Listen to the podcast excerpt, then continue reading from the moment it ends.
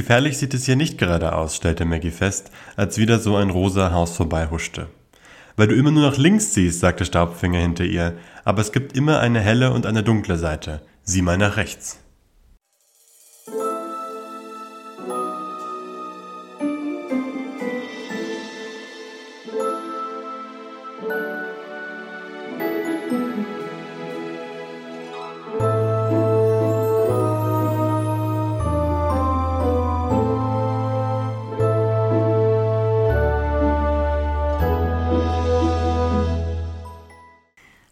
Herzlich willkommen zum Tintenklecks Podcast, deinem Podcast über die Tintenwelt. Hallo. Hallo, Ruhu. Hallo Anne, schön wieder hier zu sein. Ja. Erzähl doch mal, was ist denn letztes Kapitel passiert? Letztes Kapitel war ein relativ kurzes. Wir hatten viel über Herr der Ringe gesprochen. Ähm, Im Endeffekt, sie sind zuerst im Frühstück, also Elinor, Staubfinger und Maggie und bereiten sich so ein bisschen auf ihre Reise zu Capricorns Dorf vor. Das ist so gerade der Plan, dass sie zu Capricorn gehen, ihm das Buch geben, also Tintenherz geben und dafür Mo eintauschen. Und dann fragen sie noch Staubfinger so ein bisschen aus, also mhm. über Capricorn und was seine Verbindung ist und so. Also man sieht da auch ein bisschen Misstrauen von Elinor und Maggie gegenüber Staubfinger. Ja, ja. Und wir haben nämlich noch zwei Anmerkungen zum letzten Kapitel.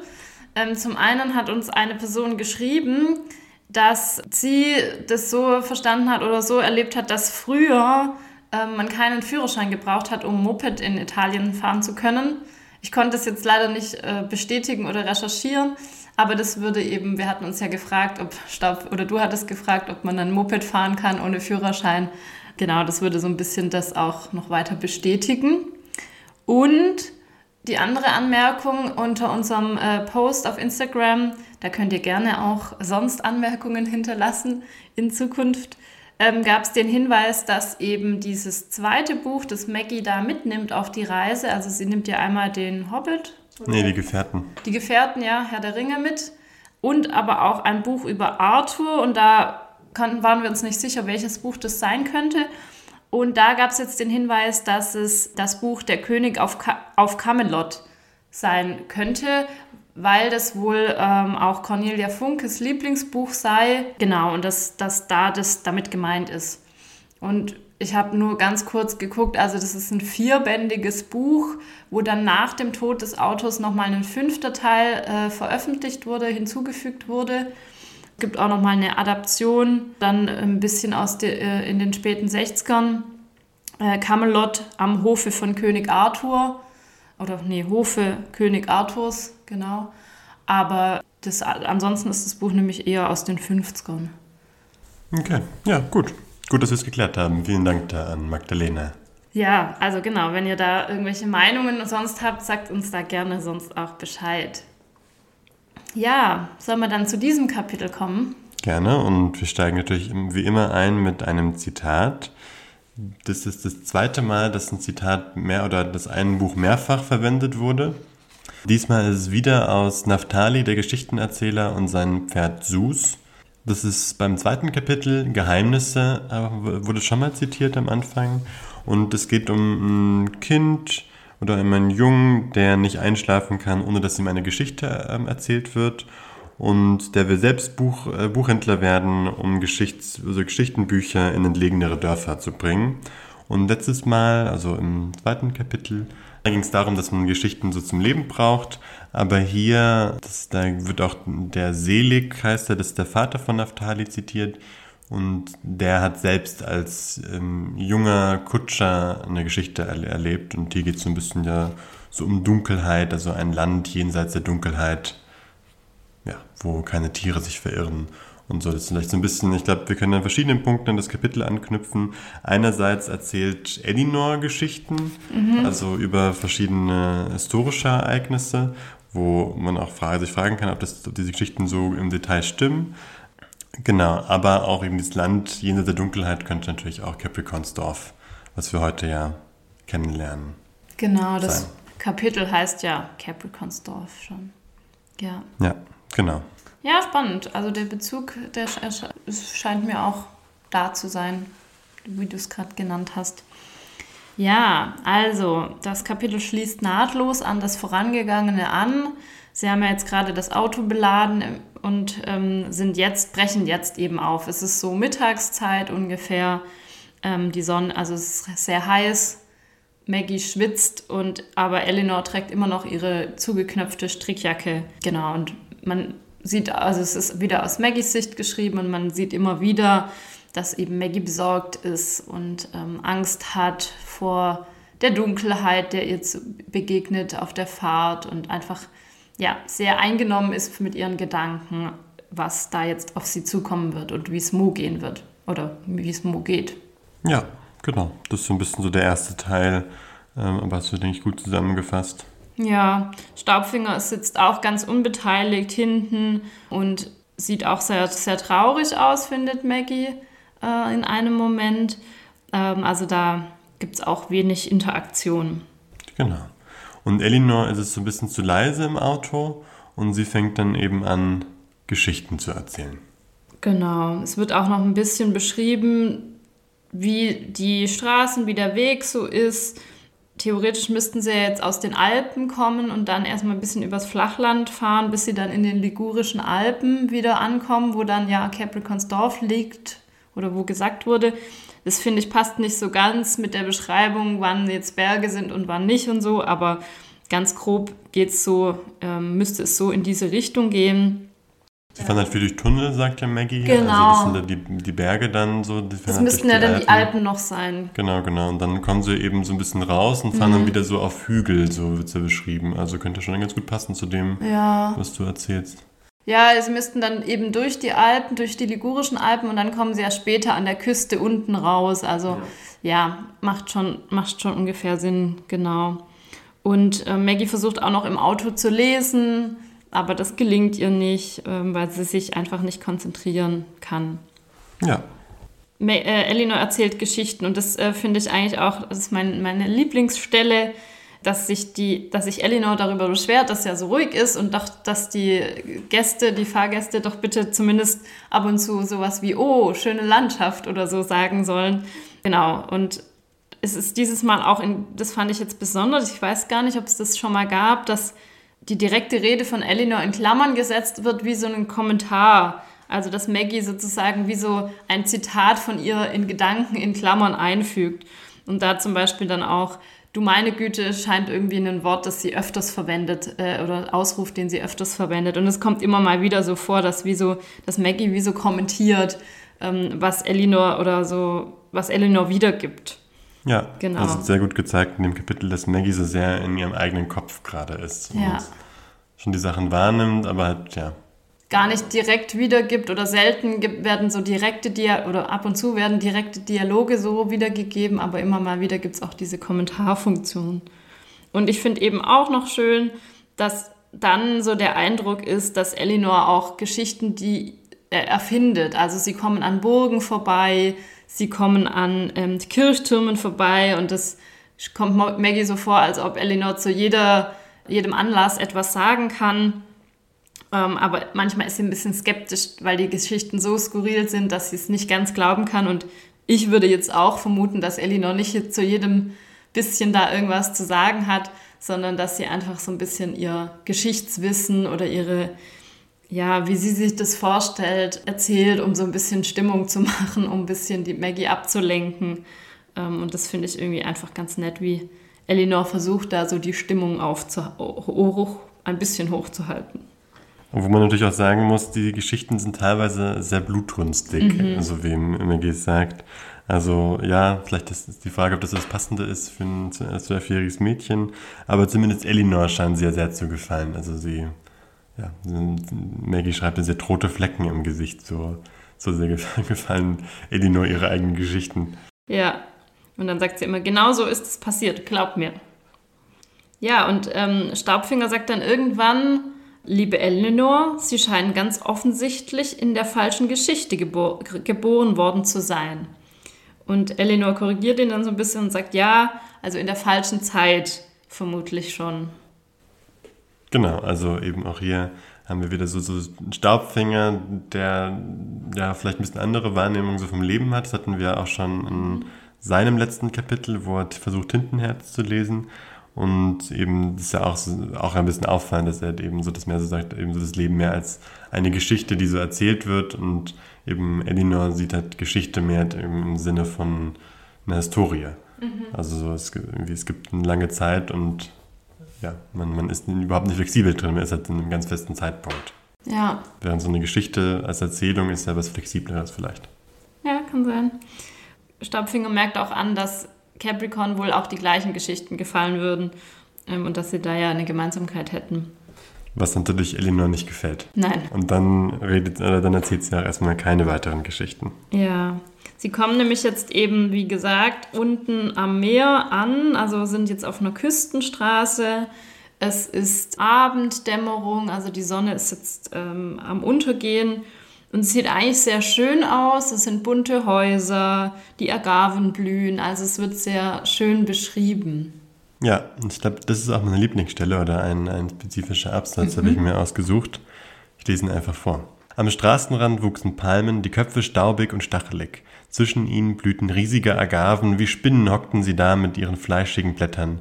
Der Himmel hinter ihnen färbte sich rosa und zitronengelb, während die Sonne immer tiefer aufs Meer zusank und von oben ein dunkles Blau herabsickerte, wie auslaufende Tinte. Der Anblick war so schön, dass es schmerzte. Hm. Das fand ich einfach sprachlich sehr schön so. Ist schon so, so leicht kitschig, aber ich glaube, mir gefällt es. Also ich finde es einfach, ja, fand ich einfach gut. Einfach auch, das kann man auch, auch Cornelia Funke einfach auch kann, so auch sprachlich schöne ähm, Sätze so in diese Fantasy-Geschichte einzuflechten, was ja auch nicht so selbstverständlich ist. Ich glaube, häufig sind ja so Fantasy-Bücher auch sehr eben auf die Geschichte fokussiert, die sie erzählen und nicht auch um die sprachliche Ausbildung dessen. Ja, da ist viel Blumiges auch drumherum trotzdem oder viel ja, Bildliches. Ja. ja, nicht in jedem Kapitel, aber in diesem auf jeden Fall. Mm. Ja, das mit der Tinte ist auch natürlich sehr passend. Ja, natürlich. Maggie findet es auch einfach viel zu schön dafür, dass Capricorn da in der Nähe wohnen soll. Genau, ihr wird da diese, dieser Kontrast schmerzlich bewusst. Und dann kommen wir zu dem Eingangszitat, was wir zum Anfang vorgelesen oder das du zum Anfang vorgelesen hast. Eben weil sie ja nur, also sie schaut immer nur auf eine Seite vom Auto raus und sieht deswegen diese Schönheit und meint dann zu, zu, äh, zu Staubfinger eben, ja, es sieht hier ja gar nicht gefährlich aus, aber dann macht sie, macht Staubfinger sie aufmerksam, dass ja auf der anderen Seite die dunkleren ja, Klüfte sind, also steilere Hänge, weniger Häuser und ähm, einfach mehr schattige Ecken auch schon. Und ich meine, es ist ja Dämmerung, also ist jetzt auch nicht mehr so viel Licht, aber genau, da ist ja. nicht so schön. Genau, also kannst du dir vorstellen, wie links ist ja das Meer, mhm. wo der Sonnenaufgang gerade ist, es ah, ist im Süden, ähm, so, ein, so, ein, Untergang natürlich und eben rechts geht es dann eben hoch ähm, in irgendwelche Hügel oder Berge und da ist eben also dunkel und wenig schön und natürlich müssen sie dann nach rechts abbiegen in die Dunkelheit. Ja, sie fahren nach Westen und dann wahrscheinlich wieder hoch, bisschen in den Norden, in die genau. Berge rein. Ja. Genau, eben, sie müssen die Küstenstraße verlassen und fahren jetzt die Hügel hinauf, steile Abhänge, rund, also äh, wieder rauf und runter und die Straße wird schmaler und rechts und links fällt es ab also es wird äh, unwegsamer auch. Und abgelegener, es gibt keine Dörfer mehr oder zumindest, also Maggie scheint es, dass sie immer, wenn sie ein Dorf sehen, davor abbiegen, also mhm. nicht zu diesem Dorf fahren. Und ja, also wir fahren so ein bisschen ins Nichts. Manchmal sieht man noch irgendwie so Hausruinen eher, aber viel mehr gibt es da nicht. Ja, und auch über diese zerfallenen Häuser wusste Elinor keine Geschichte mehr zu erzählen. Ja, das also. war schön. Und dann kommen sie irgendwann zu einem Gitter. Ja, genau. Also vorher ist Elinor noch besorgt, ah, haben wir uns nicht eigentlich jetzt mal verfahren, ja. aber nee, Stabfinger ist sich ziemlich sicher. Und sie sagt noch so, oh meine Güte, ich wusste nicht, dass es irgendwo auf der Welt noch so dunkel ist. Ähm, und es gibt noch einen kleinen Streit über Benzin. Also mhm. weil Elinor eben dann sagt, wenn ich gewusst hätte, dass wir jetzt hier so lange rumgurken im Prinzip, ähm, dann hätte ich vorher nochmal getankt und Stabfinger weist diesen Vorwurf zurück, dass er ja keine Ahnung von Autos hat und da muss sie sich drum kümmern. Genau, also sie haben jetzt wohl weniger Benzin. Ja, könnte auch noch später relevant werden. Also Vielleicht. gut, dass du es anmerkst, ja. Ja. Und dann kommen sie zu einem Gitter. Ja. Oder die Straße ist mit einem Gitter versperrt. Und Elinor scheint es so ein bisschen abzuschrecken.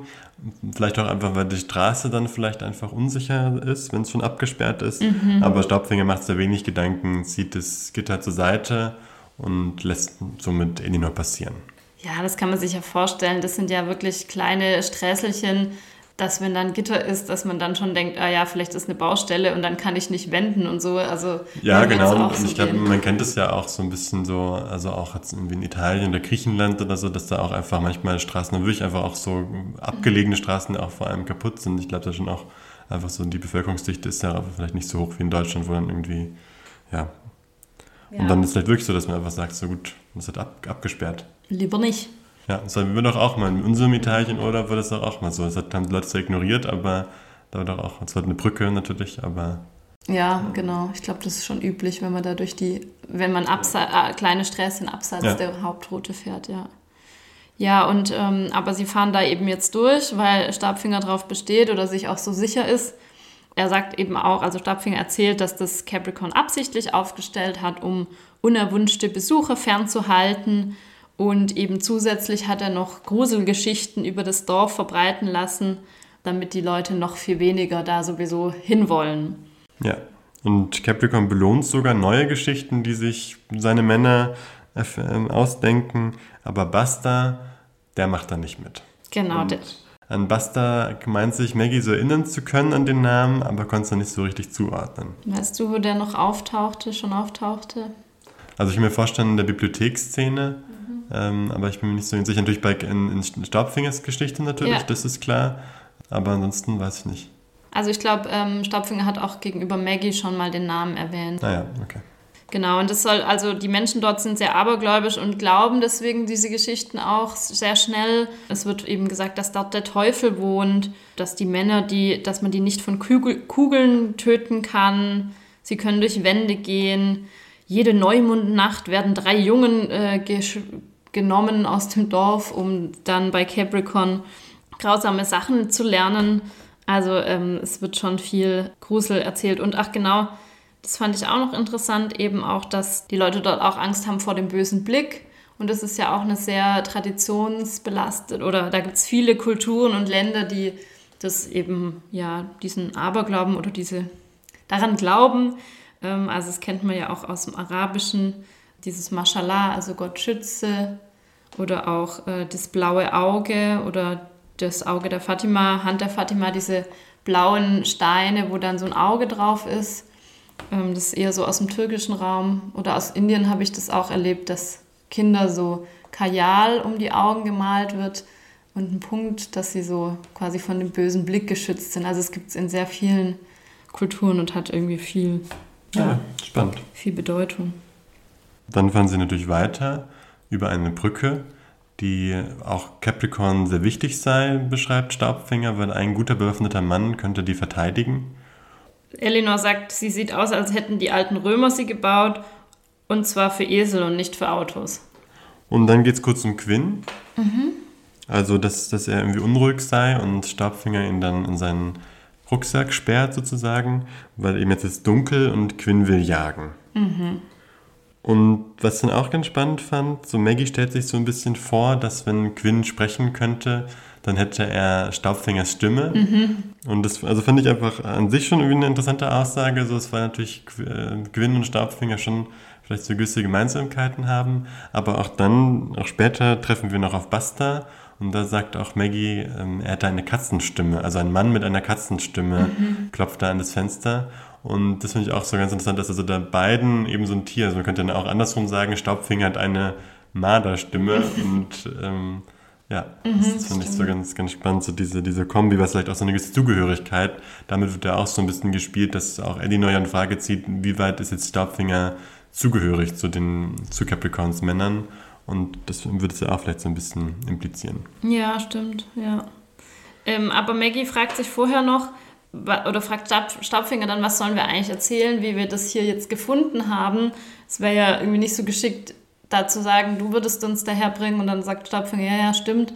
Ähm, aber genau, wird jetzt Ja, kein er weiterer wiegelt Plan. es so ab, so Ja. einfach. Also so äh, checkt es schon, aber wir natürlich als LeserInnen wissen ja auch, so ist der, die sind nicht sauer, dass er da ankommt Ja. mit dem Tintenherz und Maggie, das ist ja genau sein Auftrag. Ja, Also, ja. das wissen wir vielleicht bald. Genau, Nee, aber also wir als LeserInnen wissen das ja. von seinem, Von, seinem, aber. Maggie und Elinor weiß, wissen das nicht. Ja, Also, ja, stimmt. Ja. Und dann fragt Eleanor eben noch, ob da auch jetzt in der Gegend, also ob da nur diese Männer wohnen bei Capricorn und dann erzählt Stabfinger eben, dass da auch Frauen wohnen, die für sie kochen, putzen und was sonst noch so anfällt. ja, das missfällt Elinor, also Ja, klar. genau. Und dann sind sie jetzt eben über diese Brücke, also über diese Brücke gefahren, gell, und parken oder wollen gerade aussteigen.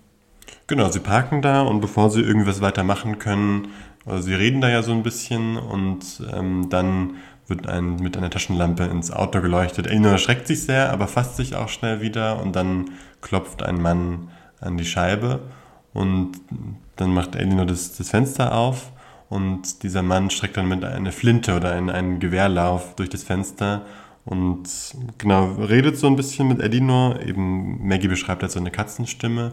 Aber als dann dieser Mann dann Staubfinger bemerkt, ähm, ist er dann auch, zieht er dann das Gewehr auch zurück und Staubfinger st- steigt aus und die Situation oder diese Anspannung ist so ein bisschen geklärt, was natürlich auch Elinor ziemlich misstrauisch macht. Ja, sie reden sehr vertraulich, ähm, aber ich finde schon auch nochmal hier beeindruckend, also ähm, kurz bevor er eben diesen Flintenlauf reinsteckt, ist, herrscht Elena ihn auch nochmal so an, also sie ist schon auch sehr selbstbewusst oder lässt sich nicht so schnell unterkriegen. Ja, auf jeden Fall. Und auch gerade als sie dann aussteigt, gibt sie mir nochmal Konter. Also das fand ich viel mehr noch so, dass sie, ähm, weil das, das erste Mal ist sie ja eben das noch nicht mit dem Gewehrlauf, oder? Ja. Und dann eben danach eben, obwohl dann irgendwie da ist und auch irgendwie eine bedrohliche Person ist, eben ja, gibt sie nochmal Konter und Ja, und dieser Mann ist dann wohl Basta genau. und der hat auch zwei Schäferhunde dabei, die mit dem Schwanz wedeln, als sie Staubfinger Ja. Sehen. Das fand ich auch eigentlich ganz schön, das ist so ein bisschen subtil, aber also ich kenne mich auch mit Hunden echt nicht gut aus, aber so, so den, mein Bild ist ja davon, dass halt, wenn Hunde jemanden kennen, sowas dann, also das eben Unbekannte sind die häufig so ein bisschen skeptisch, aber wenn sie eben jemanden kennen, so, dann checken die das natürlich, weil sie den Geruch erkennen. Also das heißt, auch das gibt uns den Hinweis, Staubfinger ist bestimmt nicht das erste Mal in, in Ja. Capricorns Dorf oder- und sieht zumindest nicht zum ersten Mal diese Hunde.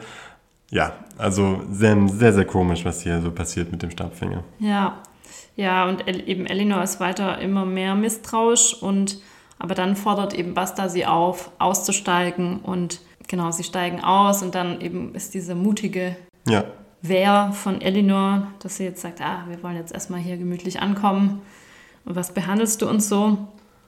Und Buster äh, es wendet sich dann eigentlich wieder an Staubfinger so mit der Frage, wo hast du die denn her? Ja, Oder wo hast du die denn her? So. Ja ich wollte eigentlich macht dann nicht. halt klar, genau. Genau. Sie war einfach zu stur, wollte unbedingt mitkommen. Und Basta sagt, ja, das kann er sich vorstellen. Ja. ja. Und dann ist es so ein bisschen so Maggies ähm, oder dann ist es so an Maggie und die stellt so ein bisschen die Forderung, fragt nach Mo. Buster sagt, dass es ihm gut geht, aber dass er viel mehr ähm, Bleizunge heißen sollte statt ähm, Zauberzunge, weil er so wenig spricht. Und Maggie eben stellt die Forderung, dass sie das Buch bekommen können, wenn sie Mo wohlbehalten zurückbekommen. Und dann holen sie, also holt Maggie auf Anweisung von Elinor hin eine Plastiktüte aus dem Kofferraum. Wir wissen ja, was da drin ist.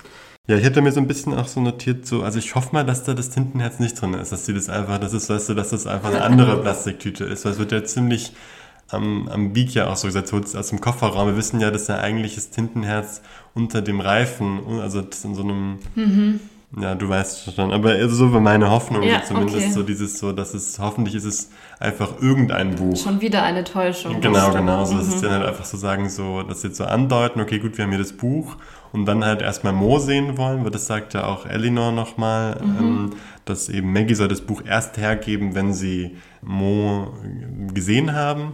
Und vielleicht ist halt das mit erst so ein Sicherheitsschritt noch so, weil ich finde das so echt ein bisschen naiv, dahin zu gehen und dann so auf einen fairen Tausch zu hoffen. Ja. Ja, Naja. ja, stimmt. Mhm. Aber also ich weiß es nicht, was etwa meine Hoffnung. Ja, ja. Und dann nähern wir uns jetzt final so dem, wirklich dem ähm, Dorf von Capricorn. Maggie beschreibt es auch so ein bisschen zerfallene Häuser ohne Dach häufig, Ein Kirchenturm erhebt sich da auch. So ein bisschen. Ja, über die Straßen sind ab und zu so Bögen gemauert, wo dann eine Laterne runterhängt, aber sehr, sehr wenig. Und ganz am Ende kommen sie dann eben vor diesem Kirchturm an. Und daneben ist ein großes zweistöckiges Haus, das eben sehr gut in Schuss ist. Und da laufen sie jetzt drauf zu. Und zum Abschluss gibt es, finde ich, noch ein ganz schönes, ja, ein ganz schöner Abschnitt. Ob Mo dort war, Maggie horchte in sich hinein, als könnte sie dort die Antwort finden. Aber Angst war das Einzige, woran ihr Herz, wovon ihr Herzschlag erzählte. Angst und Sorge. Und das ist das Ende des Kapitels. Genau. Also es ist wieder so ein bisschen so ein Setup fürs nächste Kapitel. Ja. Lädt uns ein, gleich weiterzulesen. Aber ja, wir Klar. warten natürlich noch eine Woche. Das ist jetzt natürlich ein sehr spannungsvoller Punkt ebenso. Ja. Ja, und weißt du noch, als wir über diesen Überfall in der Bibliothek gesprochen hatten, da hatten wir über die Waffen gesprochen oder überlegt, was für Waffen die Männer da dabei hatten. Und du hattest irgendwie so an so Messer oder so gedacht. Ja. Ich finde jetzt hier wird schon deutlich, okay, da geht es schon um schärfere Geschütze. Also, dass die auch damals mit irgendwie krasseren Waffen unterwegs waren. Ach so, ja, ja. Kann man natürlich denken. Also, also nee, ich, ich finde find das einen guten Punkt von dir. So, ich, ich meine, also ich finde, man kann es in beide Richtungen. Ja, was sagst du denn zu diesem Kapitel? Also mir hat es sehr gut gefallen. Ähm, ich war immer noch vorsichtig, eine 10 von 10 zu vergeben, Oh, wow. deswegen hatte ich eine 9 von 10. Krass. Hatte ich, weil ich fand es einfach sprachlich sehr schön. Das hatte ich ja auch an meiner Lieblingsstelle gezeigt. Und ich fand diesen Kontrast auch wieder gut. Das kann der Cornelia Funke auch. Und hat jetzt ein paar Kapitel, wo wir jetzt irgendwie so, wir fangen halt an mit so was relativ langweiligen und so. Dann gibt es diese, diese schönen um, Naturbeschreibungen die Landschaftsbeschreibungen und dann eben geht es so ganz langsam, so gehen wir dann in dieses Dunkle und die Spannung wird so gesteigert. Und jetzt ist natürlich auch ganz stark die Frage, wie das nächste Kapitel ist, aber zumindest das Setup finde ich jetzt ziemlich gut. Und deswegen eben habe ich 9 von 10 Tintenklecksen vergeben. Ja, wow, okay. Mhm. War nicht ganz so äh, großzügig mit den Punkten. Ich habe eine gute 7 vergeben.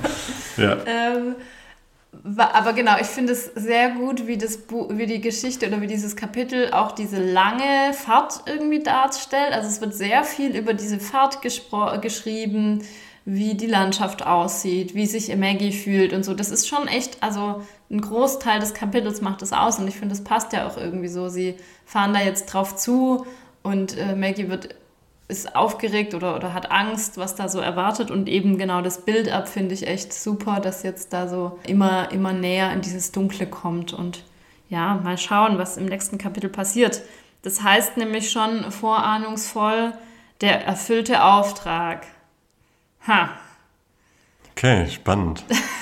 da hat man ja schon ein Welcher paar Auftrag Ideen. wurde jetzt erfüllt? Aber ja, wahrscheinlich halt Stabfingers. Ja, ich, genau, könnte man jetzt meinen, ja. Okay, na dann sind wir gespannt auf nächste Woche. Ja, ich freue mich schon. Und ich würde sagen, bis dahin und macht's gut. Auf Wiederhören.